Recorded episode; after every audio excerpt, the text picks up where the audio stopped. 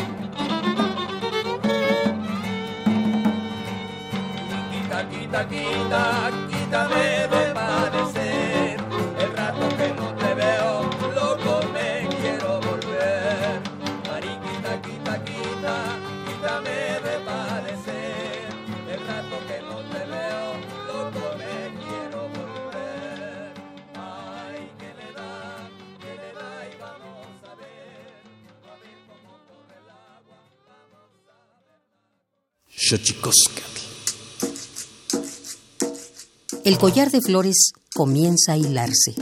Es momento de ir a lo profundo. Radio UNAM presenta Xochicóscatl, collar de flores, con Mardonio Carballo. Hacemos revista del México profundo.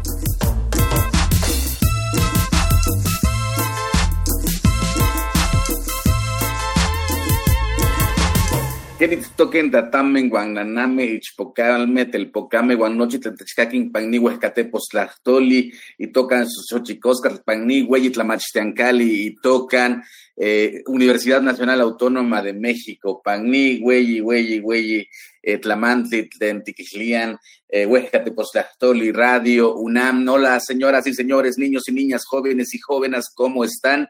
Nos da muchísimo gusto saludarles a través esta casa maravillosa, la casa de todos, la Universidad Nacional Autónoma de México, a través, a través de este maravilloso invento, la radio, la radio de la Universidad Nacional Autónoma de México. Nosotros estamos muy felices de recibirle en este lunes, donde vamos a hablar, entre otras cosas, del maíz, del maíz nativo, del maíz de México, del maíz que hizo a los primeros hombres, a los primeros abuelos, Vamos a hablar con Adelita San Vicente, pero antes de que otra cosa suceda, vámonos primero a hacer de este trabajo también un trabajo para la memoria. Vamos, vamos pues con nuestra sección que nos recuerda lo bien que lo hacemos en veces, pero sobre todo nos recuerda lo mal que lo hemos hecho. Vamos pues con Tonalamat, nuestra sección dedicada a la memoria, a las efemérides en derechos humanos.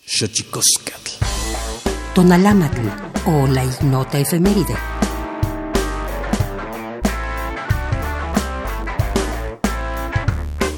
...7 de septiembre de 1955... ...en Perú... ...se permite a las mujeres... ...por primera vez en la historia democrática del país... ...ejercer su derecho al voto... 8 de septiembre de 1967... ...la ONU y la UNESCO proclaman el Día Internacional de la Alfabetización, celebrado año con año en todo el mundo para recordar la importancia de la alfabetización como factor de dignidad y de derechos humanos. 9 de septiembre de 1931. México ingresa a la Sociedad de las Naciones, instancia establecida para la reorganización internacional una vez finalizada la Primera Guerra Mundial. 10 de septiembre de 2003, Día Internacional para la Prevención del Suicidio, declarado por la Organización Mundial de la Salud para sensibilizar, concientizar a toda la población y visibilizar este trastorno como un problema de salud pública, el cual puede prevenirse. 11 de septiembre de 2001, una serie de ataques sacude a Estados Unidos. Las Torres Gemelas en Nueva York, el Pentágono en Washington, D.C., y un campo abierto en Pensilvania fueron los objetivos de los atentados por los cuales fallecieron más de 3.000 personas y otras 6.000 resultaron heridas. 12 de septiembre de 1876. En Bruselas, Bélgica, se celebra la Conferencia Geográfica Internacional, con el fin de suprimir el comercio de esclavos africanos y abrir dicho continente a la civilización. Para ello, y formada por varios comités nacionales, se constituye la Asociación para la Civilización y Exploración del África Central. 13 de septiembre de 2007, la Asamblea General de la ONU aprueba la Declaración de Derechos de los Pueblos Indígenas, una herramienta crucial en pro de la eliminación de las violaciones de los derechos humanos cometidas contra millones de indígenas en todo el mundo, así como para apoyarlos en su lucha contra la discriminación.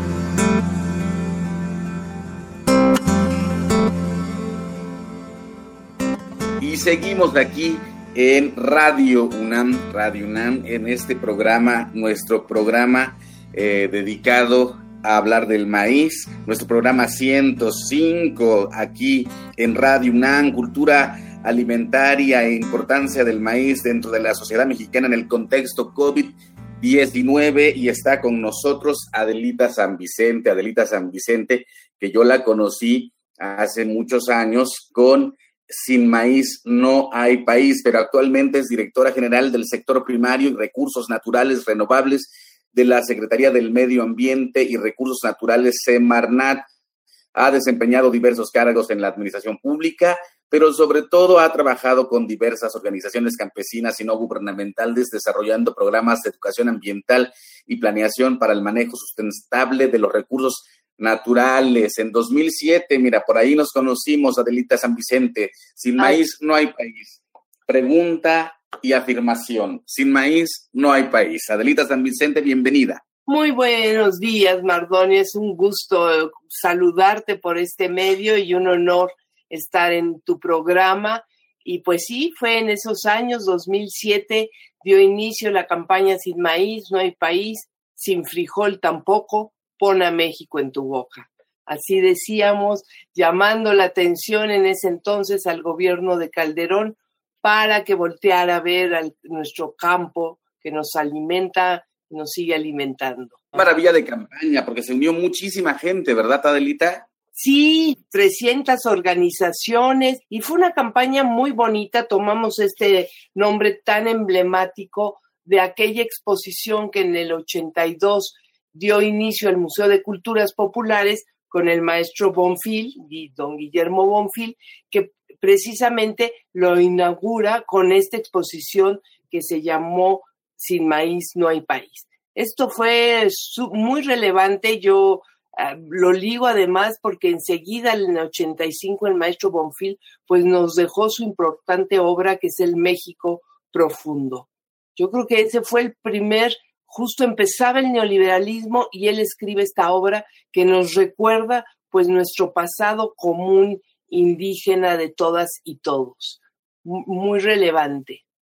Entonces, pues tomamos este nombre de Sin Maíz no hay país y se unieron muchísimas personas. Empezamos por sembrar maíz en cada camellón y de ahí se han ido desarrollando una serie de, de actividades emblemáticas como celebrar el Día del Maíz desde 2009, se celebra el 29 de septiembre el Día del Maíz y esto ya se ha convertido en una gran celebración. El año pasado ya el gobierno de la 4T retomó y se hizo un gran evento en el Zócalo. Este año pues a ver cómo lo vamos a hacer, pero eso ha sido muy importante y por supuesto pues la lucha política la lucha contra los transgénicos, que la llevamos al, al ámbito de lo judicial, interpusimos una acción colectiva y se logró detener la siembra de maíz transgénico, lo cual pues ha sido muy importante. Y bueno, en alguna medida, yo no puedo decir que solo sea la campaña, pero yo creo que poco a poco hemos ido, eh, pues aquí en México y bueno, ahora con la pandemia, volteando a ver nuestros alimentos. En este lema que te decía, de pon a México en tu boca, nuestra idea era llamar a la población a que pensara que cada vez que se ponía un alimento en la boca, pues estaba beneficiando a una persona, a un sector, y que era muy importante tener esta conciencia de lo que poníamos en nuestra boca. Entonces, pues así surgió la campaña, a la fecha está trabajando la campaña, por ahora que somos servidores públicos, pues nos hemos retirado un poco de ese activismo, pero nuestro corazón está en la campaña Sin Maíz no hay país. Sin duda, Adelita San Vicente, ahora, ahora que lo mencionas, eh, yo he, pensado en los últimos eh, pues meses, sobre todo porque eh, el, COVID ah, le gustan los cuerpos que están ya de por sí trastocados por la diabetes, por la hipertensión, somos lo que comemos, Adelita San Vicente. Así es, somos lo que comemos, es algo que se ha dicho desde hace mucho tiempo. Bueno, los griegos decían, no hay, el, el alimento será tu medicina. Y bueno, tenemos un país maravilloso, un país que está dentro de los ocho centros de origen de la agricultura. O sea, aquí en esta región del planeta, México, incluido en Mesoamérica, inició la agricultura. Y no solo inició aquí, inició en otros ocho lugares. Uno de ellos es Mesopotamia, por supuesto. Todos lo estudiamos, China, la India, los Andes. Pero esta condición de ser un centro de origen nos ha dado pues una diversidad de productos que además México le ha regalado al mundo hoy se calcula que uno de cada siete alimentos que consume la humanidad tuvo su origen en esta región, Mesoamérica. Y estamos hablando de cosas tan importantes como el jitomate, las calabazas, el frijol, el chile, la vainilla. Ahora la revista de arqueología sacó una portada con las frutas y tenemos el mamey, la piña, la, la, la papaya, imagínate. El algodón, somos uno de los centros de origen más importantes del algodón, eh, que, no, que bueno, lo comemos a través de aceites, eh, comemos algodón. En fin, esta diversidad nos llevó a desarrollar las grandes culturas, porque se dice eh, que uno de los grandes inventos de la humanidad es la agricultura, porque permitió a la gente asentarse y empezar a desarrollar, a florecer estas grandes culturas de las cuales nos seguimos enorgulleciendo. Y esto pues llevó a, esta diversidad y después a la gran comida mexicana, que fue la primera que logró el título de ser comida patrimonio de la humanidad. Y en, en el caso de México le dan este estatus por las formas de, de cultivo, por todos estos productos que vienen del campo. Y esta es la gran agricultura que tenemos que nos ha llevado a la gran comida mexicana, que si dejara de existir esta agricultura, pues seguramente perderíamos eh, los famosos quelites que hoy han andado tanto en la boca de algunas, de algunas personalidades que dicen, nos quieren hacer comer quelites. Pues qué bueno que comieran quelites. Sería maravilloso porque el quelite... ¿no? Si pudiésemos comer todos quelites. Todos quelites, esa diversidad, porque los quelites son las hierbitas tiernas. Tú me lo corregirás, ¿no? Que en la traducción al español de esta palabra quelitl es hierbas verdes tiernas. Entonces, pues es una diversidad de hierbas que surgen en el campo, que la gente las conoce muy bien y que es un gran alimento. Entonces, para empezar los quelites, pero todo lo que logramos en, en la milpa, entendía la milpa como esa diversidad de productos, pues nos llevan a tener una comida maravillosa con insectos que no se comen en ningún otro lugar, pero son deliciosos, las chicatanas, ¿qué puedo decir? Las flores de calabaza, tantos alimentos. La calabaza también tuvo su origen en Mesoamérica. Entonces, esta gran comida mexicana se ha ido perdiendo, no se perdió, yo, yo pienso que es muy poderosa, pero se ha ido desvirtuando esta comida mexicana y sobre todo se ha combinado con un modelo de alimentación que le hemos llamado industrial, ¿no? que son todos estos consorcios que comida, producen comida industrializada, pues llena de agroquímicos, llena de, de la gran paradoja es que es llena de almidón de maíz. Si uno va al supermercado y ve las etiquetas, la mayor parte de los productos tienen harinas, almidones de, de maíz o bien azúcares de maíz. Los mismos refrescos, el azúcar que utilizan no es azúcar de caña de azúcar, es azúcar derivada del, del maíz, del almidón, la alta fructuosa, que además es una, si el azúcar es mala, el, este azúcar es de pésima calidad. Entonces, pues tenemos este panorama de este cambio que hubo en nuestra alimentación, sobre todo a partir de, del 92, de la firma del Tratado de Libre Comercio, ahí se trastoca el campo mexicano y con ello nuestra alimentación. Fíjate que yo escribía a Adelita San Vicente en algún artículo de hace muchos años que yo decía eh, que hay una especie de convenio entre ser humano y vegetal, porque para la gente que nos está escuchando aquí en Xochicosca, el Collar de Flores Radio UNAM, queremos decirles que el, el maíz no, no, no esparce sus semillas, necesita forzosamente de la mano del ser humano para poder ser plantado y subsistir. Bajo esta lógica, yo decía, si se llegó a tales grados en los cuales este maíz que de, ser unos granos pegados a un, llamémosle, eh, un diminuto lote, hasta llegar a esta hermosura cubierta por el totomoshle, eh, bien se pudo dar el siguiente paso en el cual el maíz pudiese esparcirse por sí mismo y crecer, pero eh, se hicieron de una complicidad entre, ser humano y vegetal. El maíz necesita forzosamente de la mano del hombre para subsistir y el ser humano de esta parte del mundo también, ¿no, Adelita San Vicente? Exactamente, es tan bonita la frase precisamente del maestro Bonfil que el maíz eh, nos hizo y nosotros a su vez hicimos al maíz. Eh, esta, esta relación tan estrecha que existe entre el maíz y las mujeres y los hombres mesoamericanos, pues es muy profunda y lo vemos descrita donde volteamos vemos maíz. Decía un amigo cubano, es que en México huele a maíz, todo es maíz, toda nuestra representación y todos los mitos creacionales, no solo el Popol Vuh, que es el que más conocemos, que dice que estamos hechos de maíz, sino también el Homshuk, de los popolucas, el propio mito nahua de las hormigas que van por el maíz. Entonces, el centro de toda esta diversidad es el maíz, por supuesto, el maíz que además, además de hacernos y de el gran conocimiento que han desarrollado las generaciones a lo largo de pues ocho mil años que existe la agricultura, nos lleva hoy a tener esta planta vigorosa que ha llegado a tal especialización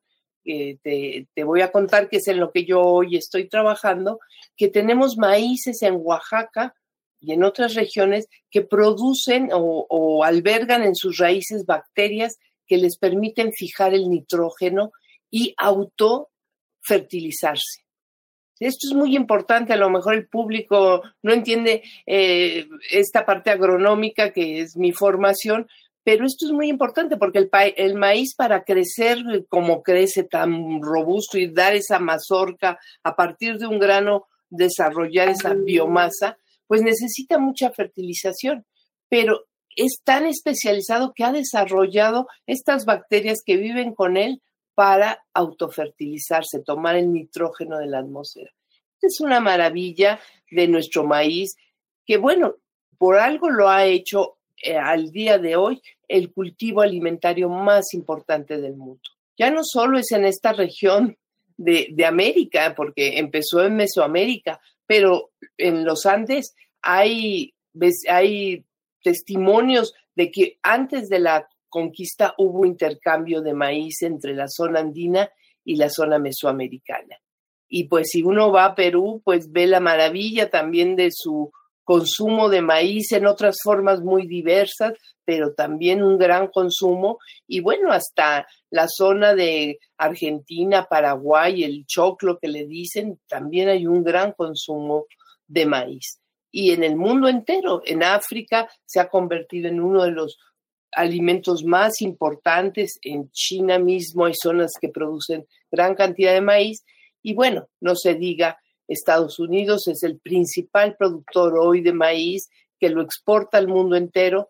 Tristemente nosotros todavía estamos importando maíz transgénico y además transgénico, pero porque el maíz se ha convertido en una mercancía muy importante. Nuestra planta sagrada en, a fines del siglo pasado se convirtió en una mercancía y lo, en Estados Unidos entendió esto y comenzó la gran producción de maíz en lo que le llaman el cinturón de maíz, que es Iowa, una gran región de Estados Unidos, y producen pues una gran cantidad de maíz que lo utilizan no, no para, aunque también lo comen directamente en Estados Unidos, pero sobre todo para alimentar animales e incluso para producir esto de los biocombustibles. Y olvidamos, Adelita, perdona la interrupción, que al maíz se le canta, se le baila, que el maíz se convierte en Dios en alguna parte de su proceso y que por eso estamos tan ligados nosotros en nuestra forma eh, de, sembrarlo, mirarlo, relacionarnos. Ahorita que te escuchaba recordaba eh, uno de los procesos de subsistencia del grano eh, que ocurre en mi comunidad. Los ahijados escogen las mazorcas más hermosas para llevársela a sus padrinos después de la cosecha y esa, y esa mazorca es la que se empieza a sembrar y empiezan así la ritualización de la conservación de las semillas, Adelita. Fíjate, qué, qué, qué importante, qué importante todos estos ritos, todo, toda la cultura que hay alrededor del maíz y que persiste. E, eso es algo pues muy importante, muy relevante de nuestro maíz y de nuestro maíz mm, como planta sagrada, mm, toda esta concepción como planta sagrada a, la, lo que se hizo convertirlo en una mercancía. En algún momento eh, hay, unas exposiciones, yo no tuve el gusto de ir, unas grandes exposiciones que, hay en, que hubo en Italia y se llamaba Alimentando al Mundo. Y alguien me contó que estaba un hombre de maíz. Y bueno, yo estaba muy contenta. Dije, claro, hay que poner a la mujer y al hombre de maíz en esa exposición, pero me dijeron que era un hombre obeso y que había quien decía que la obesidad del mundo era el culpable del maíz. Y es por esto, porque nuestro maíz, planta sagrada, se convirtió en una mercancía, eh, se les trajo y se produjo además una planta con muchos almidones para alimentar al ganado. Y claro, ese maíz engorda a la gente, pero es sumamente diferente. Y yo empecé a soñar, pues pongamos al verdadero hombre y mujer de maíz, que es el hombre delgado, el hombre eh, que se alimenta con un maíz de colores que hoy sabemos que tiene grandes propiedades alimenticias, que es antioxidante, pero se conformaron dos modelos, Mardoni. Yo creo que esto, vuelvo al maestro Bonfil, lo dijo muy claramente en el México profundo. Estamos ante dos modelos civilizatorios. El modelo del maíz, de nuestro maíz, planta madre, planta sagrada, o el modelo del maíz mercancía. Tristemente, cuando lo dijo en 85 Bonfil, pues se optó por el modelo neoliberal en este país y hoy tenemos eh, las consecuencias. ¿Te parece, Adelita San Vicente, que lo platiquemos al regreso? Vamos a escuchar nuestra colaboración que nos habla de los secretos de los idiomas, porque los idiomas tienen sus secretos. Vamos con la sección del Instituto Nacional de Lenguas Indígenas, Tlachtolcuepa. El Instituto Nacional de Lenguas Indígenas presenta Tlachtolcuepa, o la palabra de la semana.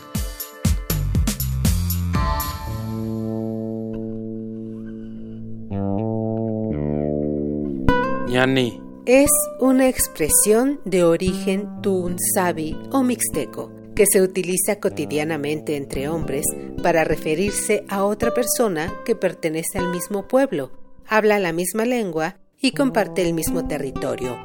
En el pensamiento de los hablantes, su uso implica saber ser, saber estar y saber decir. ñani. Es un sustantivo que traducido al español significa hermano proviene de la familia lingüística otomangue y pertenece a la variante lingüística mixteca de oeste central. De acuerdo con el Catálogo de Lenguas Indígenas Nacionales, editado en 2008, la lengua mixteca se habla en los estados de Oaxaca, Puebla y Guerrero. Tiene 81 variantes lingüísticas y cuenta con 517.665 hablantes mayores de 3 años. Pluriversos PUIC, un mundo culturalmente diverso. Espacio en colaboración con el Programa Universitario de Estudios de la Diversidad Cultural y la Interculturalidad. Y veía que llevaba un instrumento de este y tocaba y dije, pues ese qué se llama chapareque, me dijeron. Que agarré y dije, pues voy a ver cómo suena y, y voy a tocar para difundir a que no se pierda. Martín Macagui es un poeta, traductor, músico y promotor cultural rarámuri. Nació en la comunidad tarahumara de Ipó, en el ejido de Basiguare, municipio de Huachochi, Chihuahua. Cuando se asentó en la ciudad de Chihuahua, inició sus actividades como divulgador de la cultura rarámuri. Además, Martín Macagui se convirtió en dirigente y representante de los pueblos indígenas a nivel estatal.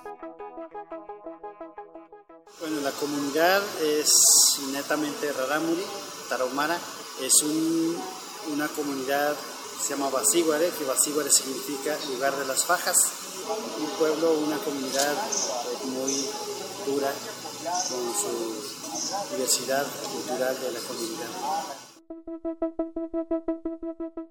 Martín Macagui, literato y músico, ha traducido a su lengua materna a Joseph Newman. Además, ha colaborado con diversas instituciones en la traducción del rarámuri al español. Desde la música, ha dedicado gran parte de su vida a la promoción cultural. Ha grabado varios discos propios y ha sido productor musical de proyectos que promueven el uso del instrumento tradicional llamado chapareque. Nos dicen los, grandes sabios que este instrumento fue dado a los rarámuris muy al principio. Los rarámuris no tenían instrumento y vieron a un hermano a las afueras de las cuevas y entonces llegó un ave el que les dijo, ¿por qué estás triste? ¿Por qué no tocas algún instrumento? Entonces fue cuando el ave eh, llamado el cuervo fue quien le dijo, pues yo te consigo un instrumento para que toques y no, que, no estés triste. Y, a través de este instrumento, con la música que vas a hacer, vas a agradecer por la vida que tú tienes o la vida que, que mismo Dios te está dando en este mundo. Y, pues llevo este instrumento que me identifica como pueblo raramo.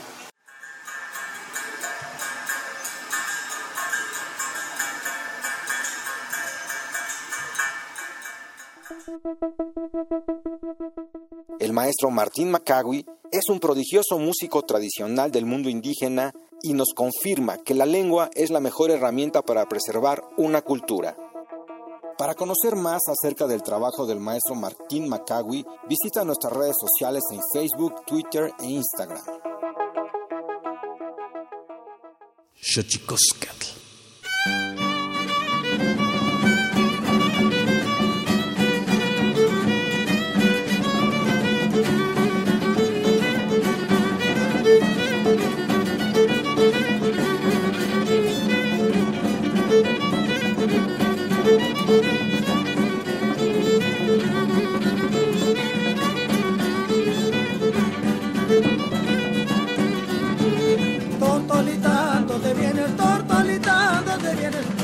Despavorida y mortal, despavorida y mortal.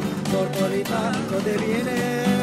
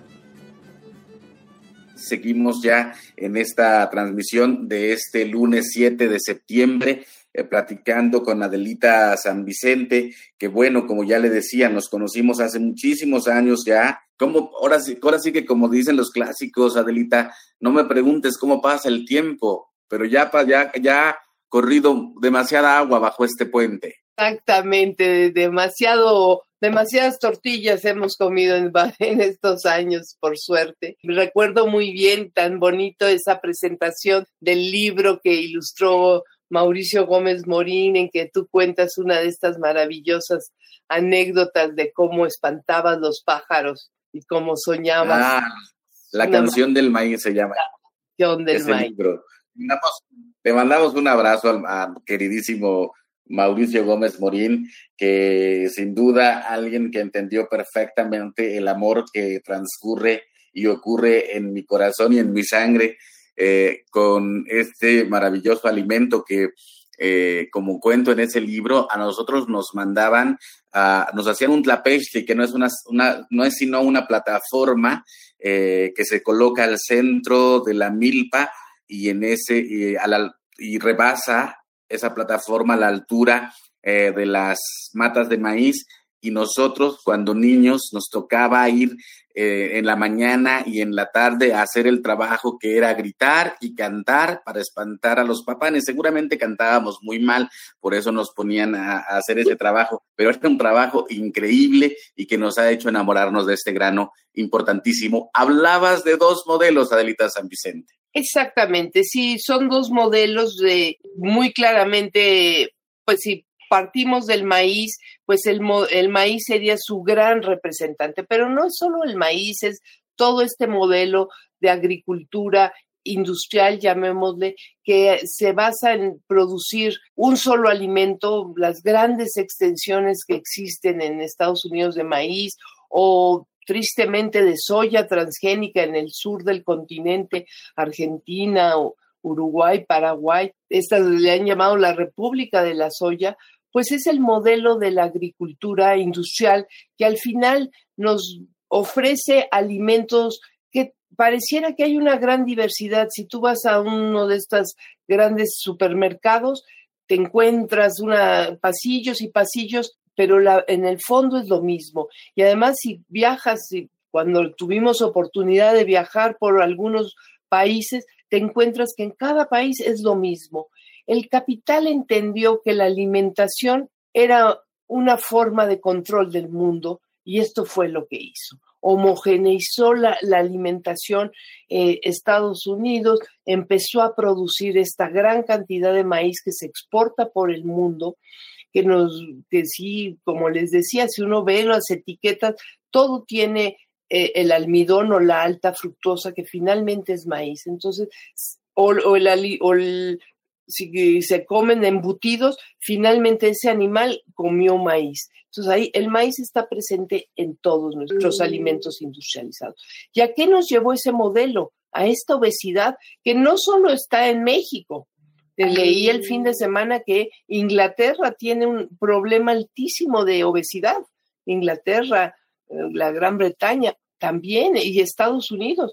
Pero quienes tenemos la edad que tenemos, eh, ya pasado el sexto piso, reconocemos que antes, cuando éramos jóvenes nosotros, no existía la obesidad que hoy vemos en el país. Esto se impuso con este modelo del neoliberalismo que dijo, mejor importemos los alimentos y aquí produzcamos aquellos alimentos que se puedan exportar, sobre todo a Estados Unidos. Y así empezamos a importar grandes cantidades de maíz, ya lo decía tristemente transgénico, pero también importamos el 80% del arroz que comemos y, los, los, principales granos los estamos importando. Entonces, esto trastocó nuestra, nuestro modelo de alimentación. Pero del otro lado tenemos esta agricultura eh, que le podemos llamar campesina o de pequeña escala. A veces decimos, los pequeños productores y nos han dicho, no somos pequeños, somos grandes. Y son muy grandes, aunque produzcan en espacios muy pequeños, son muy grandes porque tenemos datos de, antes de, de, la, de este gobierno en que estos campesinos, y seguramente hoy, porque este modelo va a ser muy complicado revertirlo, muy difícil, eh, lo estamos cambiando en el gobierno de la cuarta transformación, pero esto es muy lento porque durante 30 años se impuso que mejor importar estos alimentos y eh, el modelo de exportar. Suena muy feo, pero de alguna manera los trabajadores. Los campesinos no son redituables, no producen excedentes para el mercado, entonces mejor que se vayan del otro lado y el gobierno solo les daba recursos eh, asistencialistas. Progresa y todos estos programas. ¿Qué pasaba? A pesar de eso, estos pequeños productores o de pequeña escala seguían produciendo, tenemos cálculos del 40% de los alimentos que consumimos. Si volteamos a nuestro plato, pues los jitomates, el chayote, eh, buena parte del maíz, aproximadamente el 40% del maíz que aún se produce en México viene de esa pequeña producción, el azúcar, el tabaco, los alimentos que comemos. Eh, hemos sido muy injustos con estos campesinos, e, porque además, cuando se van del otro lado, siguen mandando sus remesas, que son el, eh, a veces el primero o el segundo ingreso del país. Entonces, no solo nos han alimentado con sus remesas porque el gobierno no los apoyaba, sino que nos han brindado esta maravillosa alimentación porque quien come una tortilla recién hecha, nixtamalizada, que también pues ya podremos hablar también de la nixtamalización, sabemos que estamos ante alimentos de muy buena calidad. Entonces, hoy, ¿qué, qué, cuál es la propuesta? Seguir produciendo, apoyar a, los, a estos productores de pequeña escala y que la agricultura industrial, pues, que es la que exporta hortalizas a Estados Unidos, aguacates. De hecho, el principal producto que exporta México es cerveza y en segundo lugar aguacate. Pues que esos productores ya no tengan el apoyo del gobierno, sino que produzcan por ellos mismos, siempre, siempre que es una actividad muy redituable, ¿no? Porque a eso se le sumaría, Adelita San Vicente, la falsa percepción de que el gobierno ayudaba a los campesinos, en realidad subsidiaba a, las grandes agroindustrias eh, de este país, ¿no? Exactamente, cuando, cuando se dijo, ¿no? Eh, allá en el 92 con el presidente Salinas, que además realizó esta contrarreforma agraria, y cuando se decía es que el campo no es negocio, pues fue una gran mentira, porque el campo ha sido un gran negocio para unos cuantos. Hoy sabemos, tenemos grandes transnacionales mexicanas, Maseca, se produce las tortillas de maseca, que bueno, no vamos a hablar de su calidad, se producen en todo el mundo, tienen plantas por todo el mundo y aquí se han impuesto en la alimentación y en las tortillerías. Bimbo es otra, es otra transnacional que vende por todo el mundo. Y así tenemos lo que se han llamado las diez hermanas del campo, que son grandes negocios que pues son los que nos han llevado a esta alimentación. Uno de ellos es Sigma, que son todos los embutidos, que pues hoy sabemos que son alimentos de muy mala calidad, que en su mayoría tienen harina, no tienen ni siquiera proteína, tienen harinas de soya y, y otras cosas, no son unos buenos alimentos. Entonces, a los campesinos se les dejó de apoyar hace mucho tiempo se les dejó de dar estos apoyos, se les daba programas asistencialistas y pues la desgracia fue que no tuvieron otra opción que la migración. La migración finalmente ilegal, que ha sido brutal, sabemos el número de fallecimientos, el trato que han recibido nuestros connacionales, que qué hacen allá en Estados Unidos? Producir alimentos también. En buena medida muchos trabajan produciendo alimentos. Y me han platicado que en California, que los mexicanos son muy bienvenidos porque son grandes, son, saben mucho del campo, saben eh, perfectamente cuándo polinizan las plantas, cómo hacer, cómo hacer distintas pues eh, experimentos, porque nuestros campesinos constantemente están experimentando para tener mejor maíz, mejor adaptado al cambio climático. Entonces, estamos perdiendo o estuvimos perdiendo un gran bono con esos jóvenes que se fueron a Estados Unidos y pues la idea sería que hoy podamos revertir ese modelo de importar alimentos y producirlos aquí en México.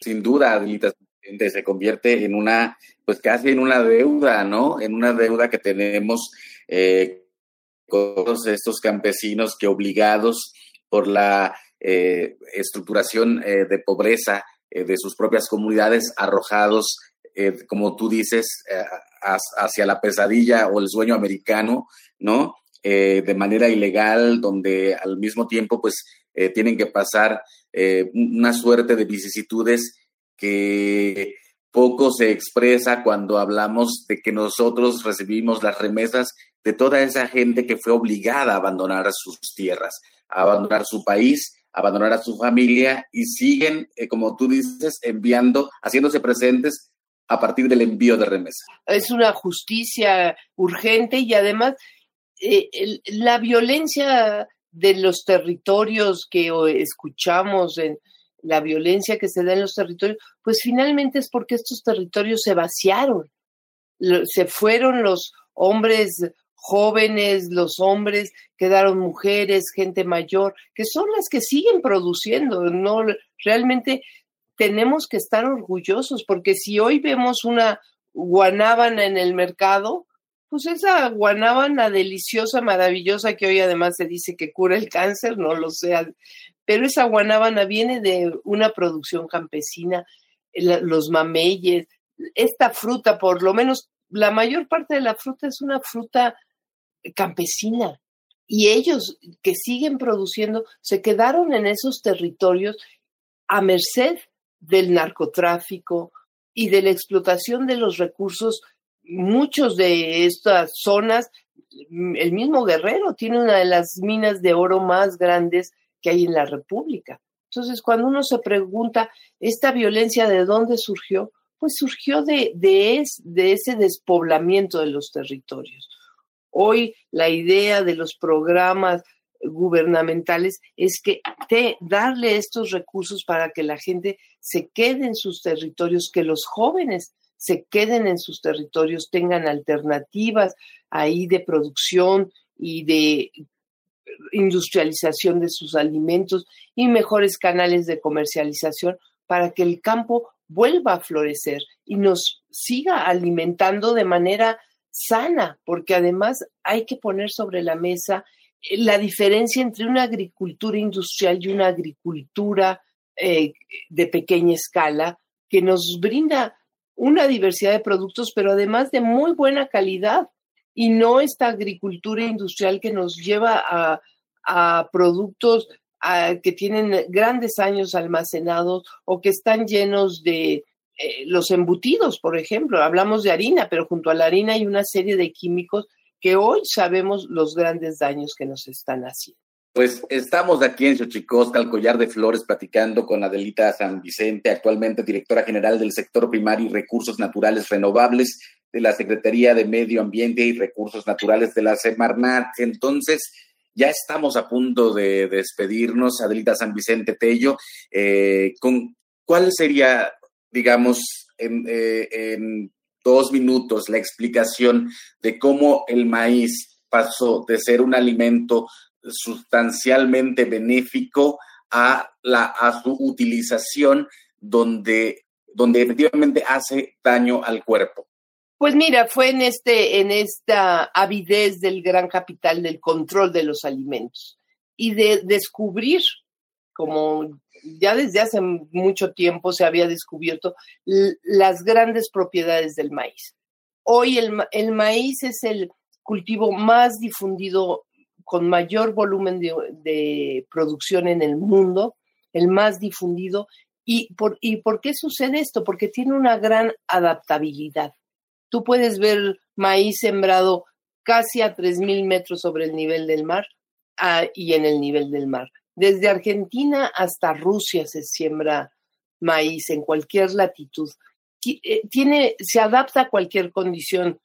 Por ahí hay una película futurista eh, en que se va a acabar el mundo, pero lo único que hay sembrado es maíz y es lo único que soporta. Y esta es una realidad. Si hay una planta que puede adaptarse al cambio climático, es el maíz.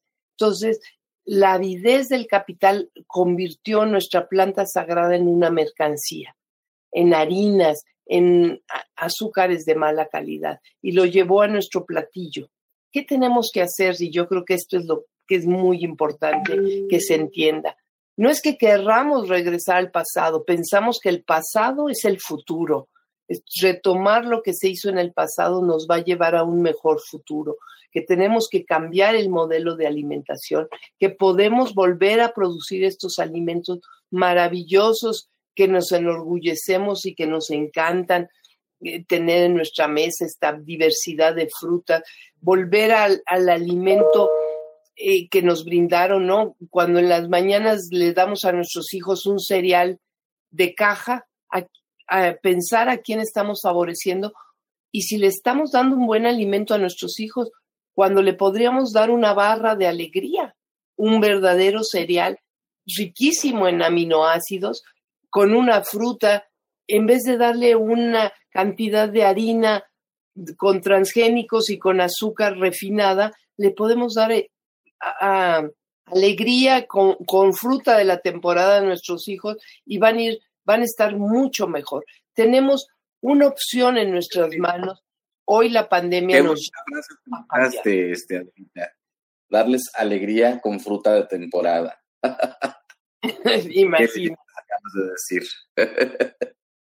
Adelita San Vicente Tello, nos da muchísimo gusto recibirte aquí. En este contexto eh, es importante eh, hablar de, de, la comida nuestra, de la comida sana, yo, yo, yo pediría que tengamos otra sesión contigo para que pudiésemos seguir hablando de todo esto, porque entre otras cosas que se me eh, pasó preguntarte, es el, lo que yo llamo el racismo alimentario, cómo se nos ha alimentado este imaginario de que lo nuestro, nuestro alimento funciona menos en relación a otros alimentos de carácter eh, internacional, por llamarle de algún modo. Entonces, me gustaría, me encantaría si quisieras que platicáramos algún otro programa.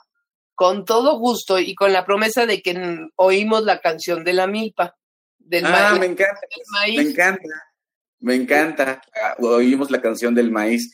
Pues Adelita San Vicente Tello, te agradezco muchísimo. Eh, me quedan muchas preguntas en el tintero, pero sin duda, sin duda, eh, tu reflexión acompañada eh, acompañando esta mañana es importante comer sano, hablar de la alimentación sana, en contextos como el que estamos ahorita, que por cierto mandamos un abrazo a todas y todos aquellos que han perdido algún ser querido en esta pandemia, mandamos un abrazo y prontas recuperaciones a aquellos que están enfermos, a aquellas que están enfermas. Importantísimo mandarles un abrazo para todos ustedes. Adelita San Vicente Tello, muchísimas gracias. Mardoni, un honor, un abrazo a todo tu público, a ti, pues a seguir, a seguir comiendo milpa, haciendo milpa, sembramos, comemos y hacemos milpa en la sociedad, que para eso somos diversos.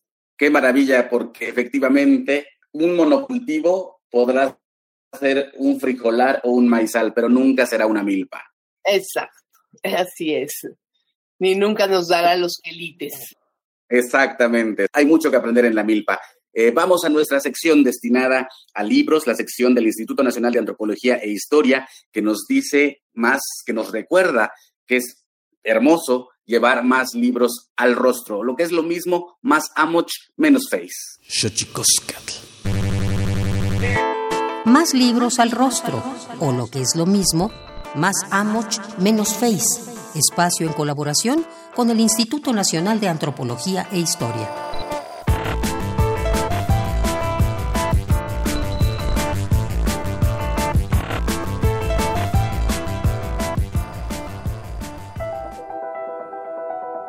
Formas verticales. Consecuencias y símbolos del deseo del hombre de acercarse a lo divino, a la bóveda celeste, a la lluvia o al sol. Eso son las pirámides. Con un enfoque específico en uno de los edificios más icónicos y característicos de nuestro paisaje, el libro Pirámides, Montañas Sagradas de Carlos Méndez Domínguez intenta responder a preguntas recurrentes sobre estas réplicas de los montes a escala humana. ¿Cómo se construyeron? ¿Cuáles son los elementos que las constituyen? ¿Qué ritos se celebran en dichas construcciones? Este trabajo también ofrece un panorama iconográfico de las distintas maneras en que las pirámides se han representado desde la época prehispánica hasta la actualidad, pasando por culturas como la olmeca, la maya, la totonaca, la tolteca y la azteca, hasta expresiones plásticas más modernas y contemporáneas, como las pinturas de Vicente Rojo y Francisco Toledo pues su presencia es uno de los elementos más llamativos de nuestro legado histórico y cultural. Conoce el libro Pirámides, Montañas Sagradas, editado por Carlos Méndez Domínguez. Adquiérelo directamente en el catálogo de publicaciones dentro del sitio web difusión.ina.gov.mx.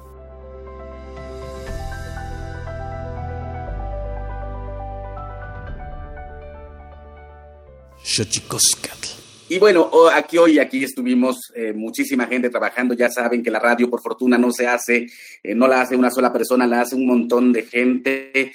A que tenemos que agradecer a toda la producción de Xochicosca, el collar de flores, a Juan Mario Pérez, a toda la gente que hace posible, a todas las voces que se integran a este coro que llamamos Xochicoscas de Flores, a don Juan Reynoso, donde quiera que esté, le mandamos un abrazo porque este programa ha sido adornado con las notas de su violín. Así que no me queda más que agradecerle, despedirnos. Tlaxcamati, Panchi, Panchi, Cuellito, Nati, Maco, Epónimo, Tlachtol.